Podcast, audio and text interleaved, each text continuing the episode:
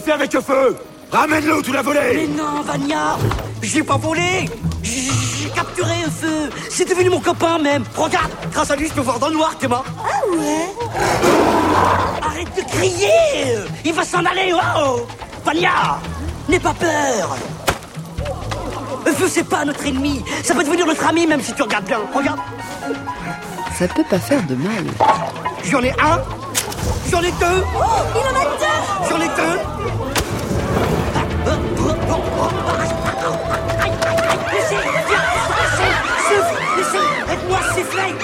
siffler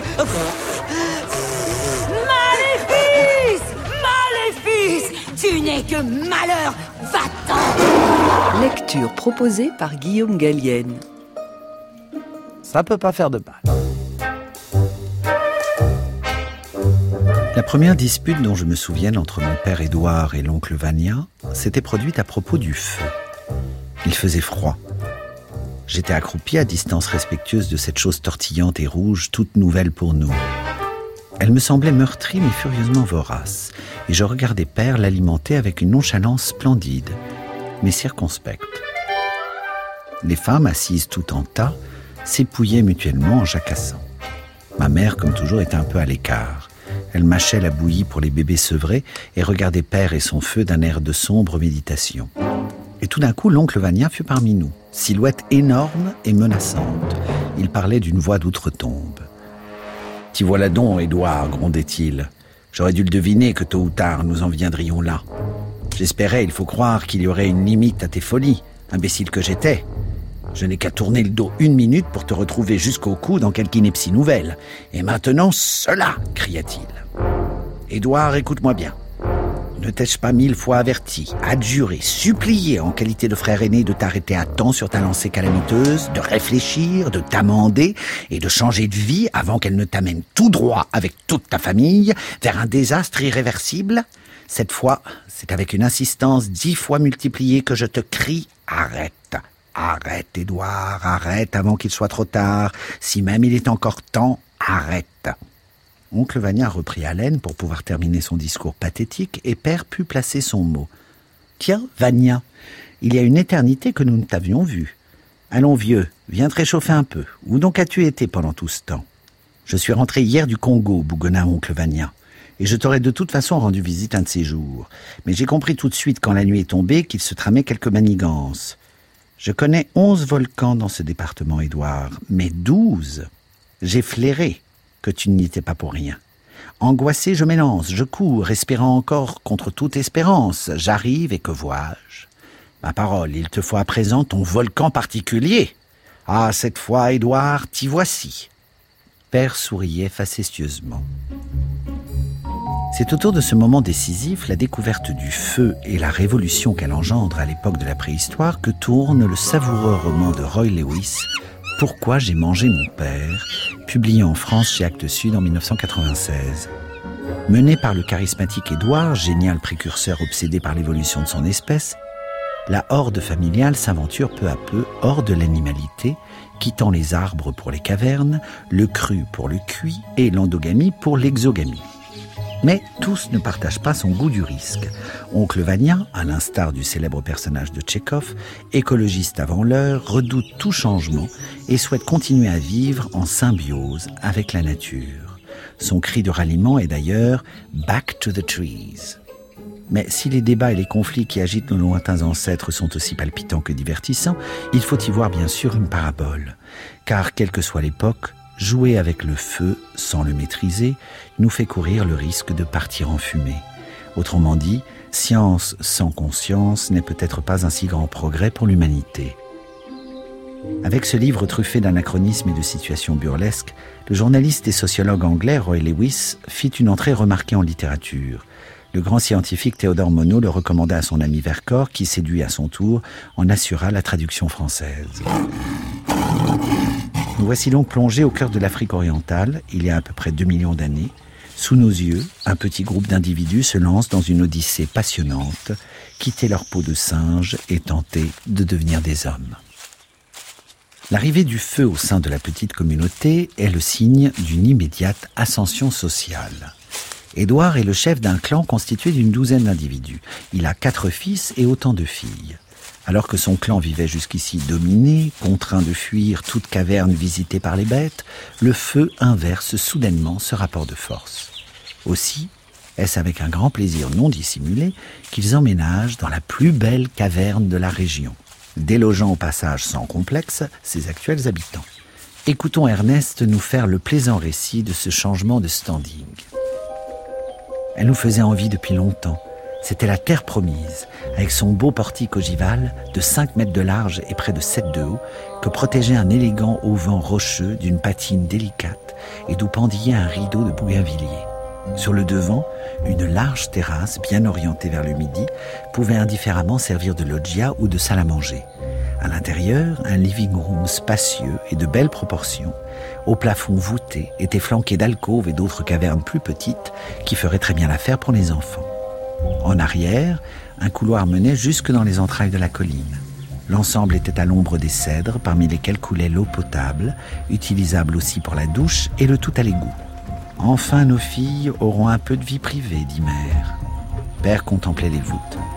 Cela donne du champ pour un futur développement physique, remarqua-t-il.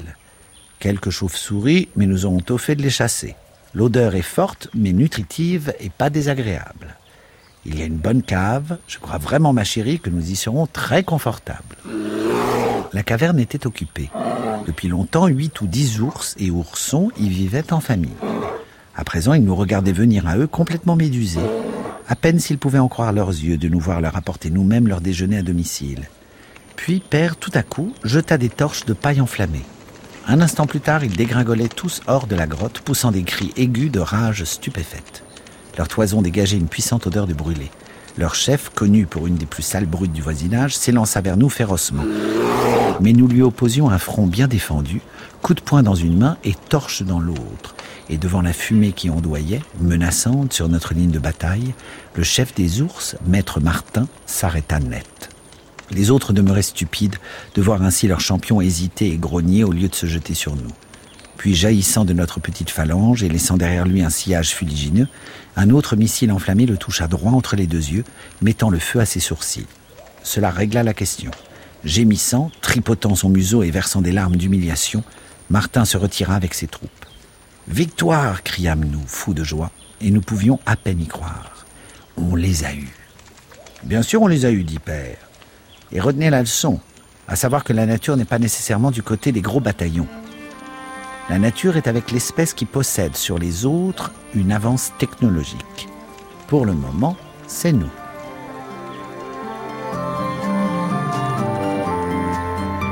Sauvage, je n'aime que ce qui est resté sauvage. Je préfère l'enfant dans les nuages. Rebelle, sauvage, sauvage. J'aime la mer et les oiseaux sauvages. Pas quand le pétrolier dans son sillage goudronne leur plumage. Que reste-t-il de vrai? Que reste-t-il de beau?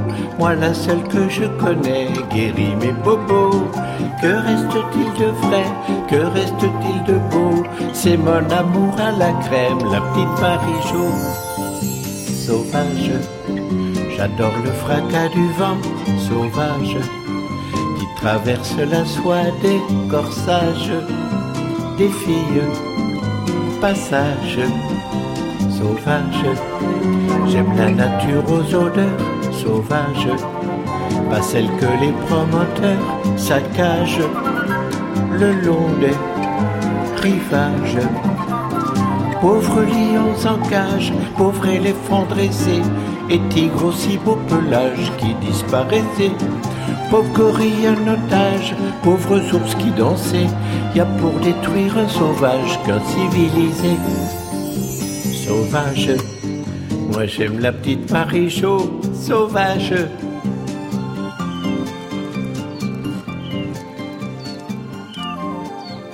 Apprenti philosophe, Vania et Édouard s'affrontent autour d'un mot barbare, le progrès. La vie du clan s'est très nettement améliorée. Un foyer brûle en permanence, interdisant l'accès de la grotte aux bêtes, et le rendement de la chasse est bien meilleur, grâce aux pointes de silex trempées dans les flammes.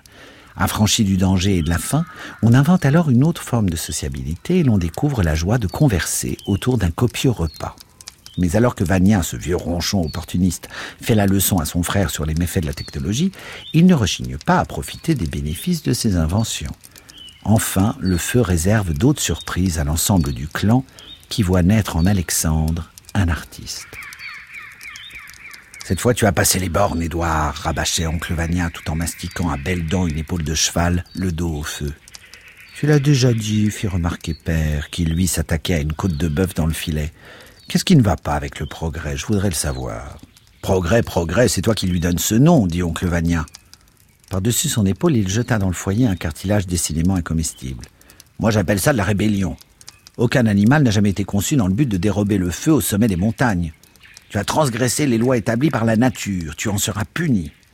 Oswald, passe-moi un morceau d'antilope, j'en prendrai volontiers.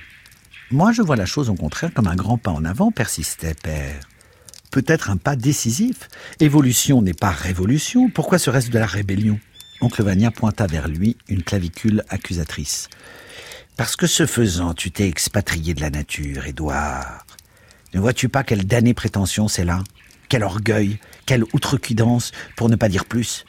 Tu étais un simple enfant de la nature, plein de grâce, d'ardeur et d'innocence, Édouard. Tu étais un des éléments de l'ordre établi, acceptant ses dons et ses peines, ses joies et ses terreurs. Un élément du majestueux ensemble formé par la flore et la faune, vivant avec lui en parfaite symbiose, avançant avec lui dans le rythme solennel et infiniment lent des changements naturels. Or maintenant, qu'en est-il de toi? Eh bien, qu'en est-il de moi? dit Père. Coupé, aboya oncle Vania. Séparé, exilé. Mais coupé de quoi? De la nature, de tes racines, de tout vrai sentiment d'appartenance, Édouard, de l'Éden. Et toi, non? demanda Père. Non. Moi, je persiste à n'être qu'un simple enfant et innocent de la nature. J'ai fait mon choix, je reste singe. Encore un peu d'antilope? dit Père en souriant. Je goûterai plutôt de l'éléphant, merci. Mais je ne crois pas, pour ça, que tu me dames le pion, Édouard. Quand l'animal a faim, il mange ce qu'il trouve, même si ce n'est pas de ses aliments habituels. Loi naturelle de l'instinct de conservation. Ben, en attendant, le feu fait bien l'affaire, dit Édouard. On peut à volonté réduire la chaleur ou l'augmenter. C'est de l'adaptation, ça. Donc de l'évolution. Seulement, nous y arrivons beaucoup plus vite. Un point, c'est tout. Voilà. Voilà l'erreur. Ô misérable prétention d'homme que tu es, s'écria oncle Vania. De quel droit accélérer les choses au lieu de te laisser conduire?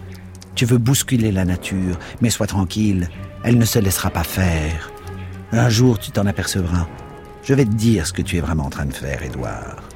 Des pieds et des mains pour sortir de ta condition. Et cela outre que c'est vulgaire, petit bourgeois, bassement matérialiste. J'ai le profond regret de t'avertir que c'est dénaturé, rebelle, outrecuidant et sacrilège. L'instinct ce n'était pas assez bon pour toi, hein? Tu veux l'améliorer? Nous verrons bien où cela va te mener. Nom d'un tonnerre Que fait cet affreux marmot? Alexandre, qui était assis juste derrière son oncle, sauta sur ses pieds et voulut se sauver parmi les arbres. Mais le long bras d'oncle Vania se déploya comme un éclair, et dans l'instant ramena sans merci le garçon par l'oreille. Aïe, aïe hurlait Alexandre. Qu'est-ce que tu es en train de faire rugit oncle Vania? J'étais, je, simplement, dit Alexandre en sanglotant, et il s'effondra. Il tenait en main une longue braise éteinte, et tout son corps était zébré de noir. Outrage Outrage tonnait oncle Vania.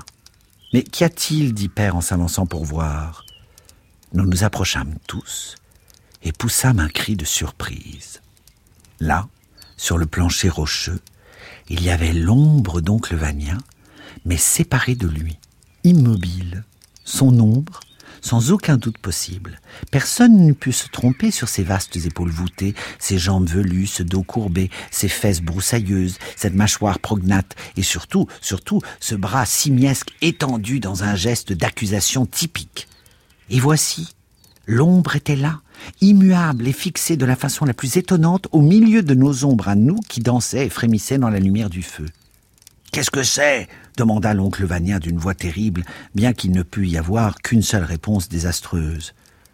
De l'art figuratif, sanglota Alexandre. Édouard, c'est une génération de vipères, je m'en vais.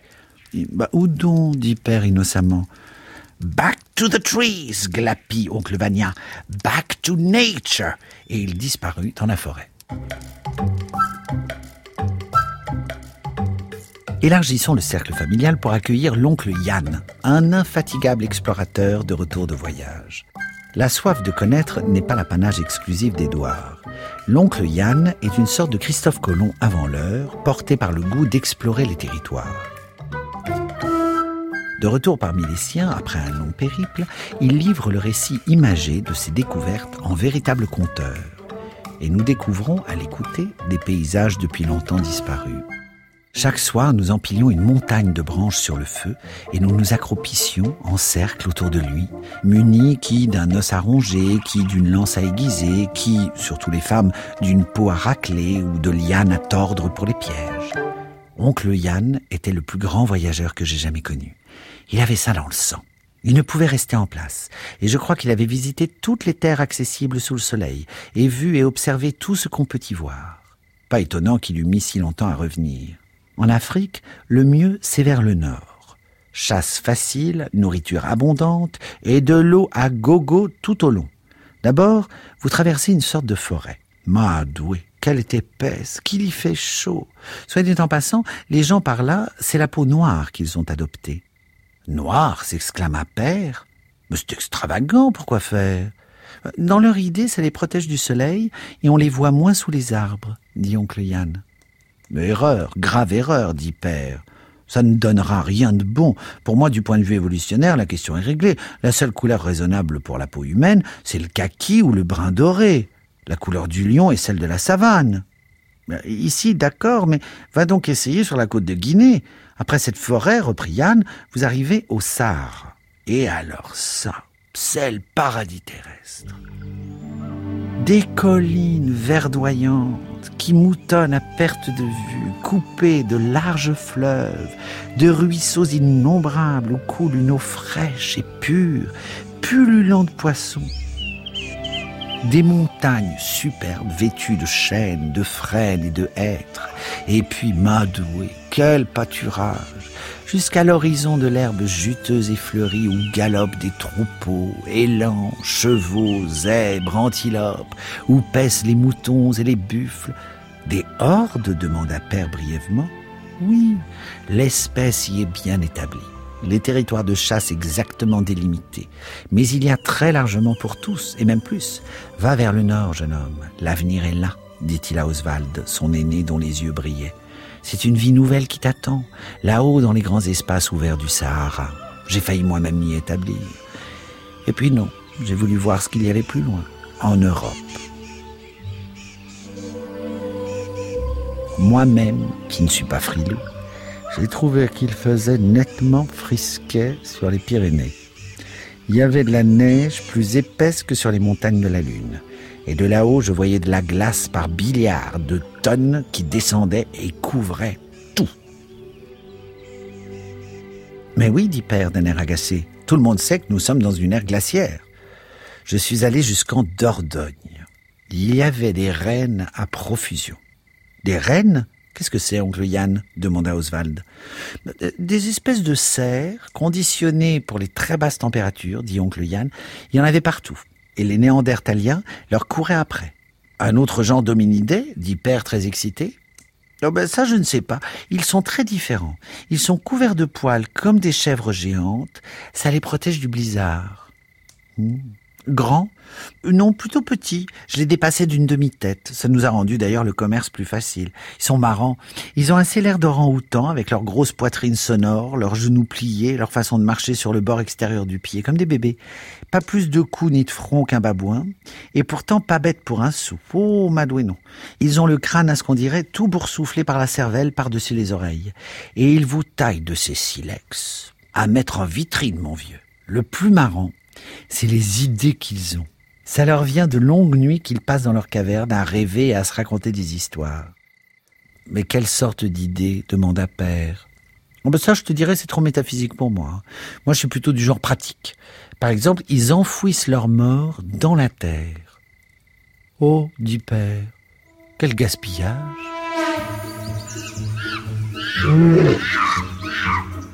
Mais voici qu'un beau jour, Édouard, toujours préoccupé par l'évolution de son espèce, embarque ses quatre adolescents pour une mystérieuse expédition. Au terme de cinq jours de marche en file indienne, sans beau dire, Oswald, Ernest, Toby et Alexandre atteignent enfin un lac où se rafraîchir. Édouard profite du moment pour confisquer les armes de ses garçons et les éclairer enfin sur le but caché de ce périple. Écoutons les récits que nous fait Ernest de ce mémorable épisode. Maintenant, fiston, dit père, écoutez-moi bien. Et n'essayez pas de me payer en monnaie de singe, autrement dit à coups de pierre, vous êtes à bonne portée et je ne manque pas de munitions, vous n'auriez pas une chance. Eh bien voilà. C'est tout simple et il n'y a pas de quoi s'émouvoir. J'y ai bien réfléchi et j'en ai parlé avec vos mères. Vous voici pubères tous les quatre. Des hommes, par conséquent. Oswald a passé 15 ans, Ernest en a un de moins, Toby à peu près le même âge, Alexandre s'en approche aussi. Je vous ai mis en mesure de gagner votre vie. Vous êtes rompu à la chasse, vous savez vous débrouiller dans la forêt, la savane, la montagne et le reste. Toby vous dépasse tous dans la manufacture des outils de silex, mais enfin vous avez quand même un bon entraînement. De plus, et c'est exceptionnel à votre âge, vous savez comment vous procurer le feu sauvage et comment l'entretenir. Donc il est temps pour chacun de vous de se trouver une compagne et de fonder une famille pour la prospérité de l'espèce. Voilà pourquoi je vous ai amené jusqu'ici. À dix lieues vers le sud, il y a une horde où vous trouverez les compagnes qu'il vous faut. Mais pas, m'étonnai-je. Nous avons tout ce qu'il nous faut à la maison. Moi, je prendrai Elsa et les autres. Rien de la sorte, coupa père. Tu prendras une des filles de là-bas. Mais c'est tout arrangé, pas, m'écriai-je, c'est ridicule. Bah, euh, les types s'accoupent toujours avec leur sœur, appuya Oswald. C'est ce qui s'est toujours fait. Peut-être, mais c'est fini, dit père avec gravité. Ici commence l'exogamie. Mais pas, c'est contre nature, insistai-je. Tous les animaux font comme ça. Même si de temps en temps une bête s'aventure hors de sa bande. Bah, quoi? C'est idiot, dit Oswald. Voilà nos filles qui sont sur place alors que les autres sont maintenant plus près en l'occurrence, dit Père. C'est pourquoi je vous ai amené ici. Mais bon sang, pas, m'écriai-je. Pourquoi nous donner tous mal? Qu'est-ce qui cloche avec nos filles à nous?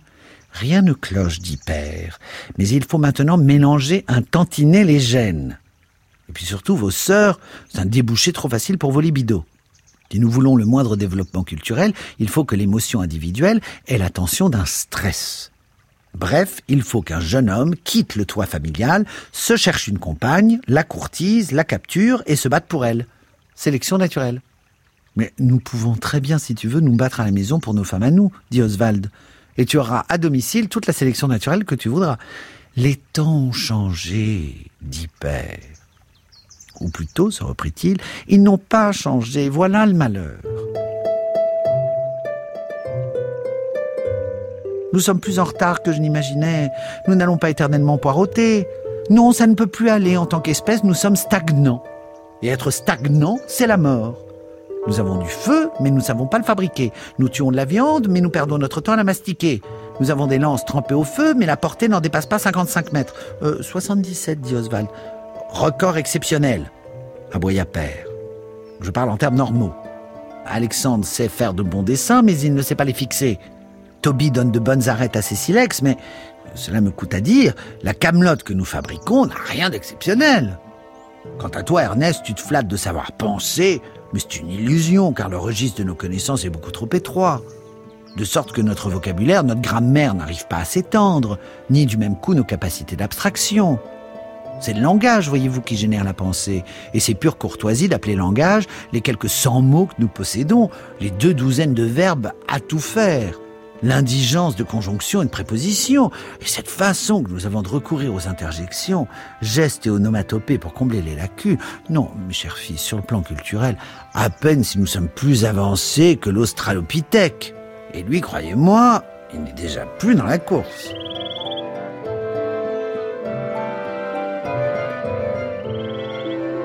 Assistons à la rencontre entre Ernest et Griselda. La jante féminine a, semble-t-il, depuis longtemps une longueur d'avance. Optant pour une stratégie commune, les quatre adolescents évitent l'affrontement avec le père des Jouvencelles, un mastodonte à l'air pas commode, et décident de profiter d'une séance de cueillette en forêt pour capturer leur promise. Ayant jeté son dévolu sur une sacrée sprinteuse, Ernest entame une course-poursuite de 11 jours, au terme de laquelle il termine exsangue. Décidé à jeter l'éponge, quitte à rentrer bredouille, Ernest tombe soudain nez à nez avec la jeune demoiselle, assise nonchalamment sur un tronc d'arbre renversé. Si l'évolution passe aussi par le langage, il est clair que Griselda devance de loin ses congénères par la qualité de son expression. Enfin, jouant à bousculer les codes, voici que l'auteur donne l'initiative de la séduction à son personnage féminin. Griselda était là, sa longue tignasse fauve d'un geste désinvolte avec une arête de poisson. Elle me souriait. On dirait, mon cher, que je vous ai fait suer, s'inquiéta-t-elle d'un ton compatissant. Euh, cette fois, vous ne m'échapperez pas, bredouillai-je abruti, et je levai mon gourdin. Venez vous asseoir près de moi, dit-elle en tapotant le chêne à côté d'elle, et parlez-moi de vous. Je meurs de tout savoir. Que faire d'autre? De fatigue d'ailleurs, les genoux me faisaient mal, je m'assis, et elle posa mon gourdin entre nous, tandis que d'une poignée de mousse je m'essuyais le front. Ouf, soupirai-je. Comment vous appelez-vous dit-elle d'une voix encourageante. Ernest. Joli nom. Moi, c'est Griselda. C'est stupide, mais j'ai des parents romanesques. L'êtes-vous aussi? Non. Que si, ou bien vous n'auriez pas couru si longtemps. J'ai fait tous mes efforts pour échapper, convenez-en, mais je n'ai simplement pas pu. Dix jours entiers que vous me poursuivez. Onze, dis-je. Euh, presque douze. Vrai? Ah, Comme le temps passe quand on ne s'ennuie pas. Ça vous a plu aussi? Euh, Oui, beaucoup, merci, bredouillai-je. Je savais bien qu'on s'entendrait, Ernest. Hein, vraiment? Elle enlaça ses deux pieds de ses mains. Oui, j'ai tout de suite vu que vous étiez si peu commun, tellement différent, dit-elle. Euh, mais quand ça demandai-je intrigué malgré moi. Mais quand vous étiez là-haut, tous les quatre, sur la falaise, à nous lorgner, mes sœurs et moi. C'était très inconvenant, papa était furieux. Pas de manière, ces jeunes d'aujourd'hui, disait-il. Défense de vous parler.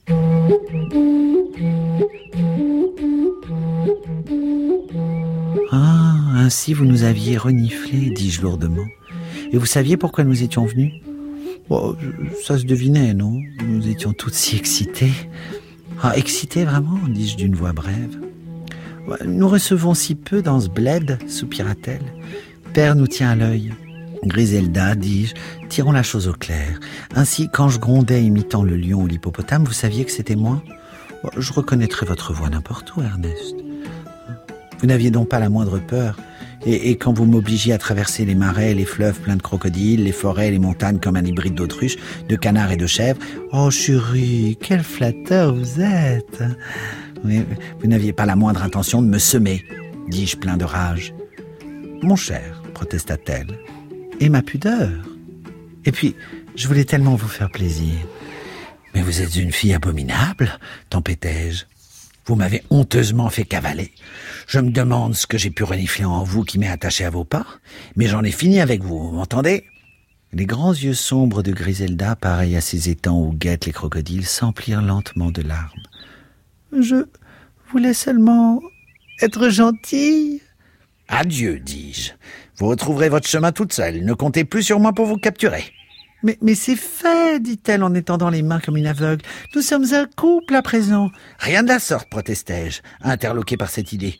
Je ne vous ai pas capturé le moins du monde. Vous êtes libre. Adieu, vous dis-je. Mais serais-je déshonorée dit-elle en larmes. Vous ne pouvez pas rompre cette promesse après m'avoir poursuivi tout ce temps. Si vous me quittez, j'en mourrais. Oh, foutaise, lançai-je. Mais j'étais curieusement remué au-dedans. Ça peut pas faire de mal. Lecture proposée par Guillaume Gallienne. Ma fille Lucie me donne bien du souci. Un peu bipède, un peu bimane, super hypertrophié du crâne. Elle est toute blanche. Elle refuse de grimper aux branches. Puis là de drôle de manière, debout sur ses pattes de derrière. Foi d'animal, c'est pas normal de se tenir à la verticale. C'est pas logique, c'est pas joli, c'est pas pratique, c'est mal poli. Ce qui manque à ma demoiselle, c'est l'autorité paternelle. Son père, son père, n'en parlons plus. Il y a longtemps que j'ai fait une croix dessus. Il m'avait dit bouge pas, attends. Je n'en ai pas pour bien longtemps. Je vais au mammouth et je reviens. Et depuis ce jour-là, plus rien. Ma fille Lucie me donne bien du souci. Il faut que je fasse bien attention à surveiller ses relations. Son cousin, il fricote. Ils font que traîner dans les grottes. Ils s'amusent avec la peinture à faire des dessins sur les murs, mais partout ils sont passés, je les oblige à tout effacer. Une caverne, on doit la laisser dans l'état où on l'a trouvé. Ce cousin, moi, il m'inquiète, lui aussi. Il a une grosse tête quand il la prend entre ses pattes. Que du putain, du fils la gratte. Il reste inactif, accroupi. Alors il dit qu'il réfléchit, il voudrait que sa vie ait un sens. Monsieur cogite, monsieur pense. Elle est jolie, la jeunesse d'aujourd'hui. Les parois, ça veut rien faire de ses vingt doigts. Il trouve qu'un coït trop furtif, c'est dépassé, c'est primitif. Il parle de préliminaires, les voilà allongés par terre, assis de dos en suspension. J'ai compté 32 positions. En voilà des acrobaties, tout ça pour nous faire un petit. Je risque d'être la grand-mère d'un factieux révolutionnaire, un singe savant, un surdoué. Ça serait pas prudent de garder pas de sapiens, pas d'erectus. Tuons dans l'œuf le processus, il faut préserver la nature pour nos générations futures. Ma fille Lucie me fait des facéties. Elle joue les apprentis sorcières. Elle prétend qu'il faut changer d'air. Dans ses expériences, histoire de lui faire prendre conscience que si on n'arrête pas le progrès, ça risque de dégénérer. Je suis son comité d'éthique, paléo-déontologique. La sagesse réactionnaire, centriste du quaternaire. J'assure la pérennité de notre subhumanité. Si je ne veille pas au grain, l'apocalypse est pour demain. Aussi vrai que la terre est plate. L'avenir est à quatre pattes, on maîtrisera le feu des volcans quand les poules n'auront plus de dents. D'un coup précis, ah, j'ai trucidé Lucie. J'en aurais bien fait un colleton, mais j'ai peur de l'indigestion. À mon avis, c'est pas demain l'autopsie. Son cadavre je l'ai planqué, on n'est pas prêt de.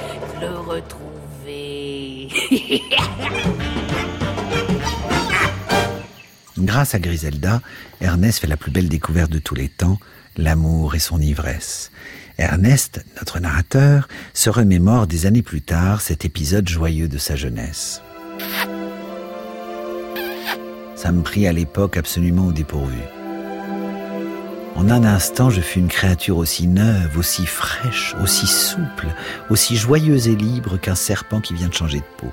Une libellule aux ailes radieuses après sa longue nuit de chrysalide.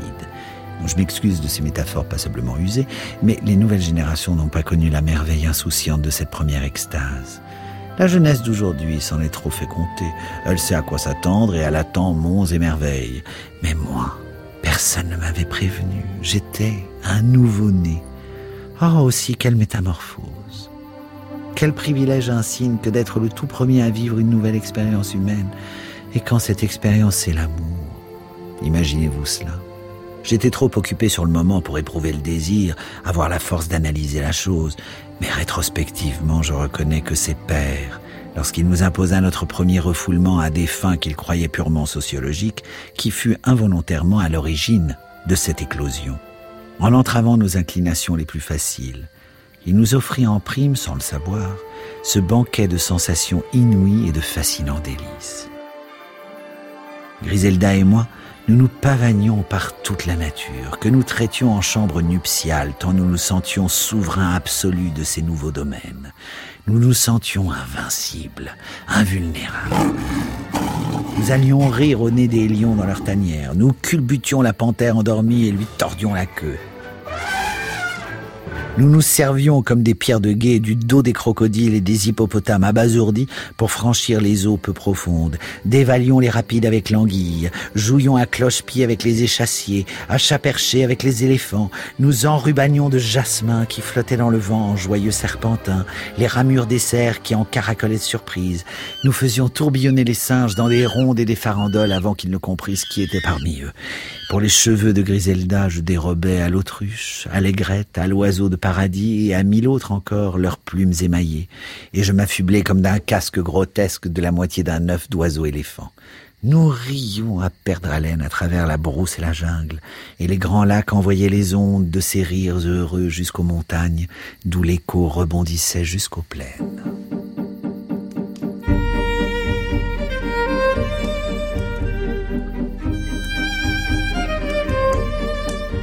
Mais revenons au temps de la rencontre des Jouvenceaux. Tout le monde est de retour à la caverne et l'on s'apprête à célébrer ces nouvelles unions. Édouard orchestre la fête et prépare un nouveau coup de théâtre. Après une chasse prolifique, on organise un festin. Édouard entame un discours grandiloquent, flattant les progrès de l'espèce. On a découvert il y a peu les vertus du feu pour cuire la viande, libérant les corps des contraintes de la mastication et ouvrant une infinité de possibilités culinaires. Les esprits et les corps s'échauffent et l'on voit naître autour du feu deux arts nouveaux, la musique et la danse.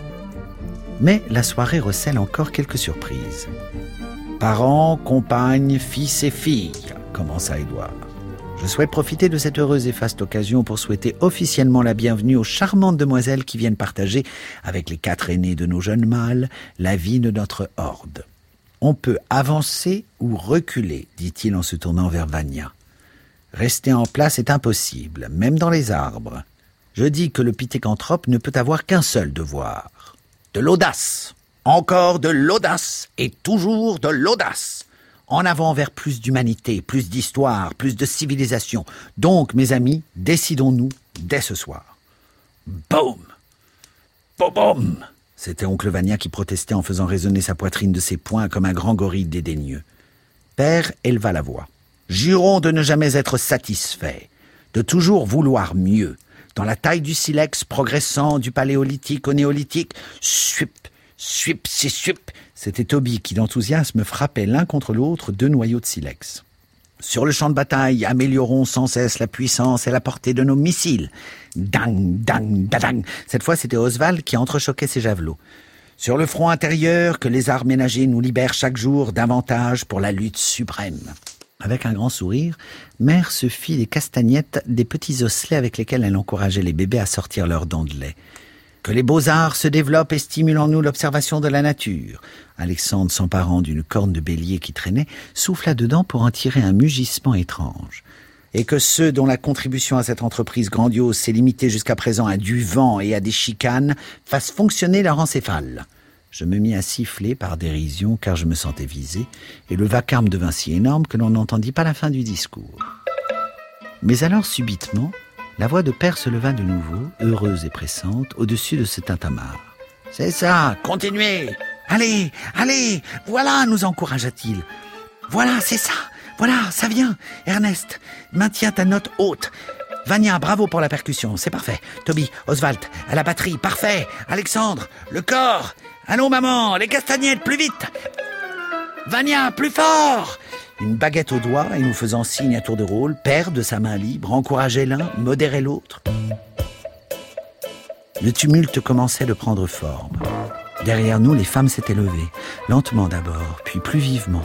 Elles traînaient les pieds, allant et venant, elles aussi, et battaient l'air des poings et des coudes. Allez, allez, criait Père à pleine gorge, tandis que la ligne des femmes approchait du feu. Tenez la cadence, molto allegro, presto prestissimo, à vous la batterie, forte, les castagnettes ici, le corps, allons du nerf, plus enlevé, criait-il. Là-bas, les lions emplissaient la forêt de rugissements réprobateurs. La trompette des éléphants nous injuriait du fond des marécages. Les loups hurlaient, mais nous, notre temps sur Terre avait beau être court, l'espèce clairsemée, le combat pour survivre rude et l'âge paléolithique interminable devant nos yeux, nous, nous dansions. La sueur coulait tout le long de nos mufles et de nos flancs. Les femmes tournoyaient toujours autour du feu, avançant et reculant, et ululant dans la lumière. Seigneur, Quelle danse ce fut, cette première danse-là. Elle prit fin d'un seul coup. Soudain firent irruption une demi-douzaine de silhouettes sauvages.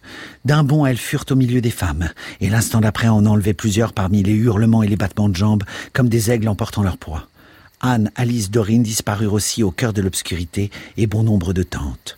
Bien que je fusse hors d'haleine à force de siffler, je me jetai à leur poursuite, mais de façon inexplicable, je trébuchai sur une jambe soudain tendue de Griselda et m'étalai de tout mon long. Oswald lança trop tard un ou deux javelots. Quant à Toby et Alexandre, ils étaient bras ballants de surprise. Tante Barbe s'était réfugiée entre les bras d'oncle Vania comme une belette dans son terrier. Père, lui, contemplait la scène sans émotion, le bâton levé comme si notre concert allait reprendre. Pour ce qui était de nos sœurs, le rapt était intégral. Encore tout étourdi, je m'efforçais de rassembler mes sens pour organiser la poursuite. Laisse mes frères en paix, Ernest, me dit Griselda. Eux aussi ont droit à leur part. Et je restais stupide. Eh bien, maman dit père, voilà nos filles casées. Ne pleure pas. Ce sont des cordons bleus et elles feront d'excellentes épouses. Ainsi va le monde, tu vois. Je compris tout dans un éclair. Père et Griselda avaient tout manigancé. Mais voyons comment la sombre prophétie de l'oncle Vania finit par s'accomplir.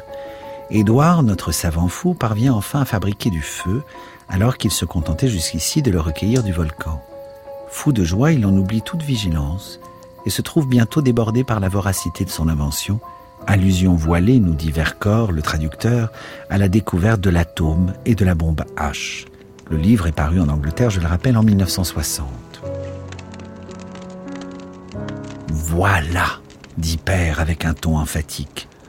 Encore un feu, dîmes-nous Et alors? Oui, mais celui-là, c'est nous qui l'avons fait. Fini le volcan, dit Père joyeux. Plus besoin de volcan, nous l'avons fait tout seul. Mais à partir de quoi demandai-je? De rien, dit Père, ou plutôt de ce rocher rouge que Toby a apporté du lac. C'est un matériau sensationnel. Quand on le frappe avec un silex ordinaire, il n'en sort pas une ou deux maigres étincelles, mais toute une flopée. La seule difficulté, c'est de les capter. On a tout essayé. Enfin, nous avons trouvé. Et c'était quoi? D'ordinaires feuilles sèches, fils. Est-ce que ça pouvait être plus simple? Regarde, on les réduit en poudre entre les paumes. On en fait un bon petit tas par terre, comme ceci. Maintenant, vas-y, Toby, ordonna-t-il et Toby agenouillé frappa les pierres l'une contre l'autre. Regarde-moi ces étincelles. Et maintenant, voyez, d'abord cette rougeur minime, qui n'a presque pas l'air d'être du feu du tout. Souffle, Toby. Voyez, ça prend. Là-dessus des brindilles, puis des rameaux bien secs, puis des branchettes, et voilà. Un nouveau feu de fait. Qu'est-ce que vous en dites? Bravo, admis-je un simple éclat de cette roche, un silex, et où que vous soyez, le tour est joué. Feu à volonté. Les possibilités sont prodigieuses. Dis donc, ton feu là-bas devient rudement grand, lui fis-je remarquer. Oh, il s'éteindra dans un moment, dit Père. Nous l'avions fait tout petit. Es-tu bien sûr qu'il va s'éteindre demandai-je inquiet car loin d'en avoir l'air, il me semblait qu'il gagnait au contraire de moment en moment. La fumée se déroulait en nuages épais et commençait de nous atteindre. Les enfants se mirent à tousser. Un ronflement énorme vint de la plaine. Ça va se calmer, dit Père mal à l'aise. Nous n'avions mis qu'une ou deux bûches dessus pour le garder en vie pendant que nous allions vous chercher. Une ou deux bûches, dit Oswald. Mais regardez-moi ça. À mi-pente de la colline, un buisson d'épines jaillit en flammes tout d'un coup. Le vent se levait. Des étincelles commencèrent de voler par-dessus nos têtes. Euh, c'est embêtant, dit Père en mordillant ses lèvres. Une touffe d'herbe sèche se mit soudain à flamber sous ses pieds. Ajouta-t-il, et il sauta en l'air. Reculons un peu, c'est plus prudent, dit-il. Tout en marchant, je tâcherai de penser à quelque chose pour l'arrêter. Oui, dis-je avec hargne, et tu feras bien de penser vite. Ça brûle déjà tout autour de ce côté. Il y eut une grande clameur, c'étaient les femmes. Un océan de feu entourait la colline et gagnait rapidement vers le sommet. Toute la plaine semblait en flammes, et une ligne incandescente s'approchait et s'élargissait constamment. Enfin, il y eut un craquement énorme, et d'un arbre géant dont le sommet commençait de brûler lentement, oncle Vania tomba au pied même de Père. Je l'avais bien dit, je l'avais bien dit, rugit-il. Tu as réussi ton coup, hein, cette fois, Édouard. C'est la fin du monde.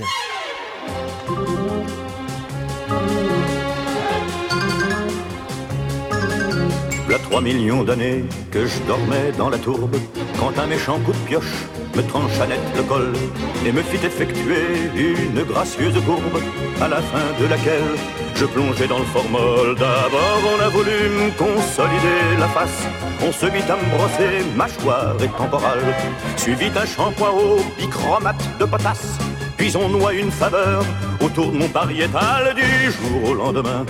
Je devins une vedette, journaux, télévision, y en avait que pour moi.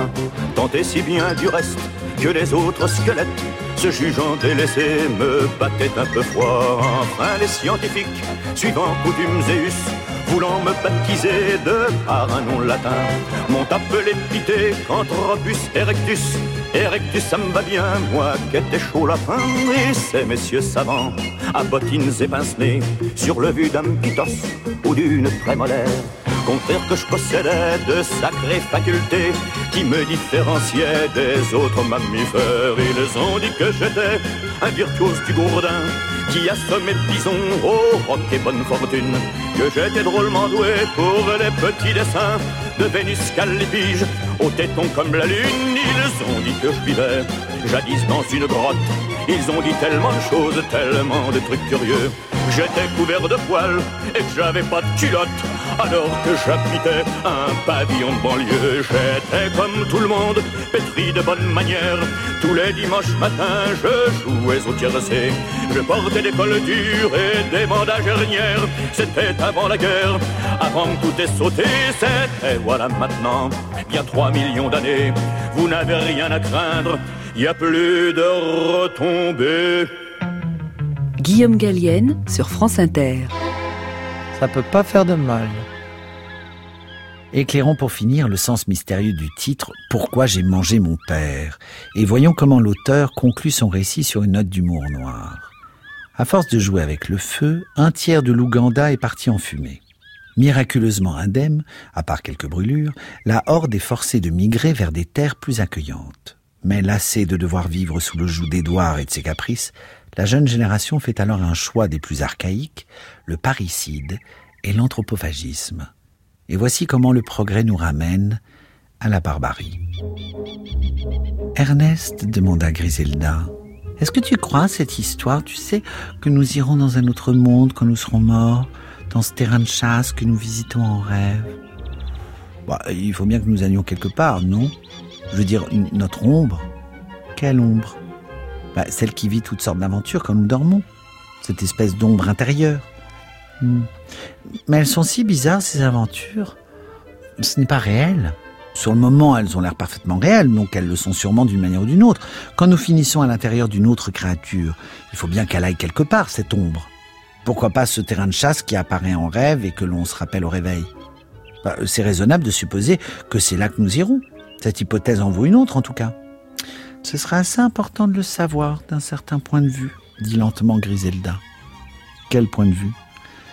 Parce qu'alors cela ne ferait de mal à personne d'y être envoyé dans l'autre monde. On n'y perdrait rien puisqu'on y aurait son reflet. Non, en effet, dis-je, pourvu qu'on ne fasse pas de mauvais rêves. Tu ne crois pas, oh, à titre d'exemple, dit Griselda nonchalamment, que père en ferait plutôt d'heureux?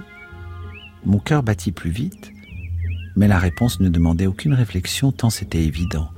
Toutes les images de père, à la chasse ou à ses expériences, ou s'afférant à ceci ou cela, toutes accouraient dans mon esprit pour me la donner. Oui, dis-je, sûrement, Griselda. Sûrement que père ferait des rêves heureux. Et c'est ainsi qu'il fut bientôt oxy et mangé par son propre clan qui avait horreur du gaspillage.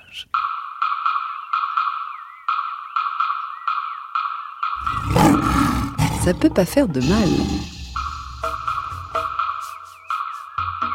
Cette émission a été réalisée par Xavier Pestugia avec à la technique Manuel Couturier. Elle a été préparée par Estelle Gap, Fanny Leroy et Claire Tesser. Bonne soirée et à la semaine prochaine.